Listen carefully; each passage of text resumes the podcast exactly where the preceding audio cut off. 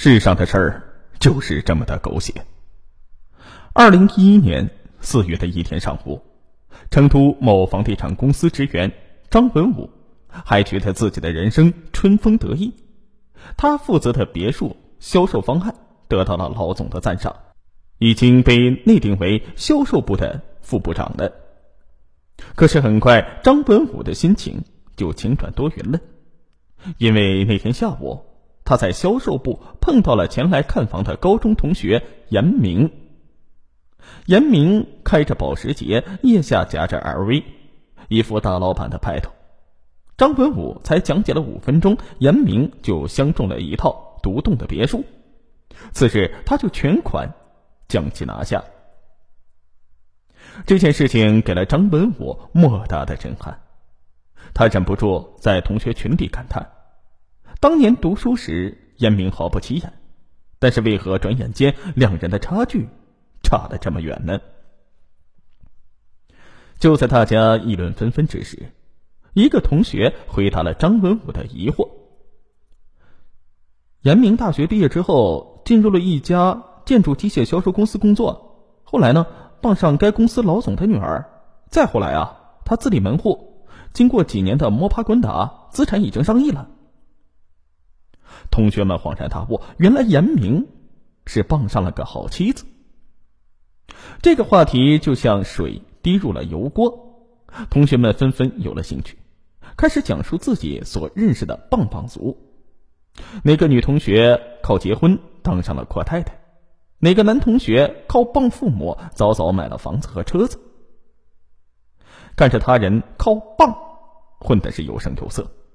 张文武嘴角泛起了苦涩的笑。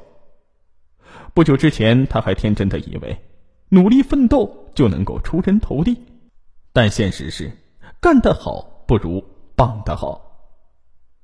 然而，张文武细细的筛选了父母及自己的资源之后，却悲催的发现自己身边并没有识得棒的人脉资源。就在他长吁短叹的时候，幸运突如其来。二零一一年六月的一天，张文武陪母亲叶小涵到五块石药材市场购买中药材。张文武突然记起，有个叫做徐斌的新客户呢，就在这里做药材生意。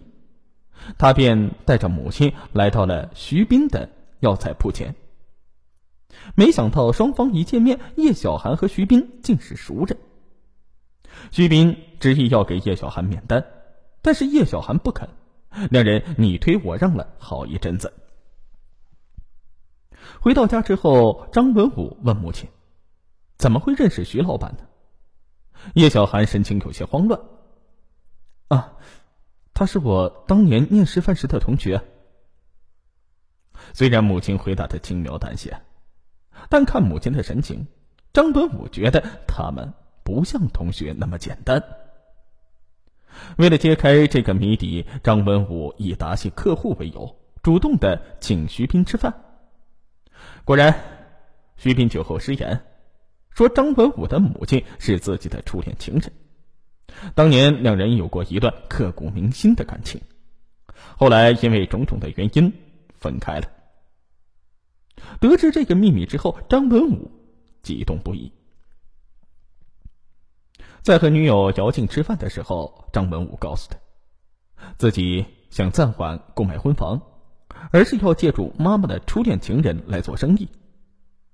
姚静很开明，当即表示若有前途，他会拿二十万的嫁妆来支持男友创业。说服了女友，张文武开始想尽办法说服妈妈。为了做好铺垫，他经常在妈妈面前唉声叹气，说同学们。都靠着亲戚朋友混得挺好，就他还在原地踏步。接着呢，张文武又感叹自己能力不差，可惜啊，缺少一个好的平台。叶小涵心里也很不是滋味，只恨自己没有能耐，帮不了儿子什么忙。看准了母亲面露愧色之后，张文武顺势追击：“妈，哎，你能不能出面跟徐老板说说？”请他教我做药材生意啊！我想他看在你的面子上，说不定会答应。我想今后也拥有一个锦绣的前程。谁知道叶小涵面色一沉，拒绝了儿子的请求。之后，无论张文武怎么求妈妈帮忙，也都不为所动。原来当年是叶小涵辜负了徐斌，两人原本私定终身，但参加工作之后的叶小涵见异思迁，爱上了长相、家境、才气均胜过徐斌的张晨光，也就是张文武的父亲。现在，他怎么有脸去求徐斌帮助自己的儿子呢？张文武却不知道母亲心里的隐痛，只怪母亲太绝情了。发财心切的女友姚静也很着急呀，他给张文武出了一个主意，不如来一出苦肉计。二零一一年七月八日，趁父亲去上班，张文武一脸痛苦的对妈妈说：“连最爱我的妈妈都不愿意帮我，我对自己的人生已经绝望透顶了，更不想作为一个失败者活在这个世界上，干脆死了算了。”说完，张文武当着母亲的面灌下去一瓶安眠药。见儿子居然闹自杀，叶小涵吓得是魂飞魄散的，一边去抢瓶子，一边哭得撕心裂肺。幸好因为抢救及时，张文武通过洗胃脱离了危险。叶小涵只得答应张文武会去找徐斌。其实叶小涵不知道，张文武只是做做样子，安眠药瓶里面啊。基本都是维生素片。一个星期之后，叶小涵带着张文武在一家酒店宴请徐斌。得知来意之后，徐斌二话不说答应帮忙。不过呢，他给出了一个方案：做药材生意主要是靠囤积赚钱，铺面上呢进行的都是那种小生意，真正的大单生意都是幕后交易。所以呢。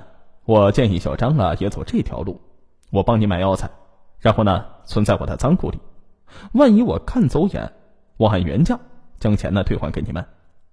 如果赚了钱，你只需要付给我仓库的保管费用即可。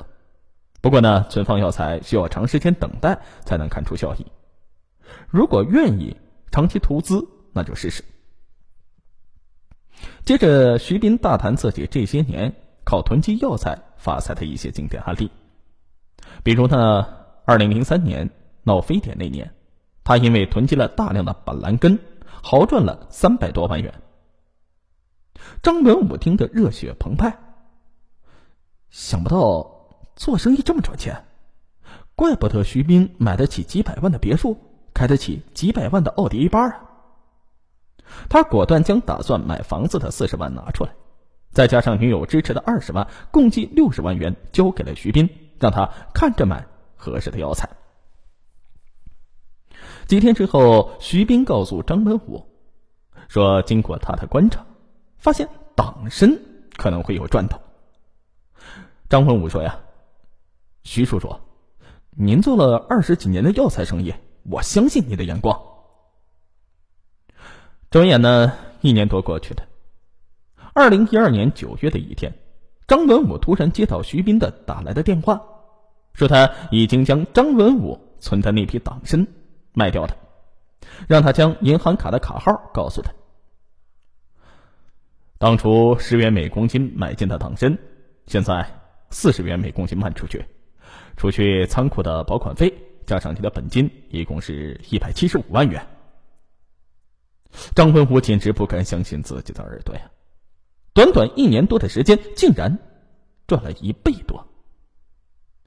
张文武忍不住在 QQ 签名上表达自己的心情：“当棒棒族，这个 feel 倍儿爽。”很快尝到甜头的张文武，又将赚来的钱全部的交给了徐斌，让他继续帮着投资买药材。同时，他还辞去了工作，准备跟着恩人大干一场。但是俗话说：“三年学个手艺人，十年难学生意经。”要想成为一个优秀的药商，首先得具备丰富的药材知识，其次呢，还得全国各地到处奔波，跟药农和卖家打交道。这里面的艰辛和复杂，远非张文武想的那么简单。张文武扑腾了两下就厌烦了。虽说徐斌反复劝说张文武坚持下去，从零开始学习药材知识，但是张文武觉得，有了徐斌这棵大树，就有了饱腹的果实，何必这么辛苦呢？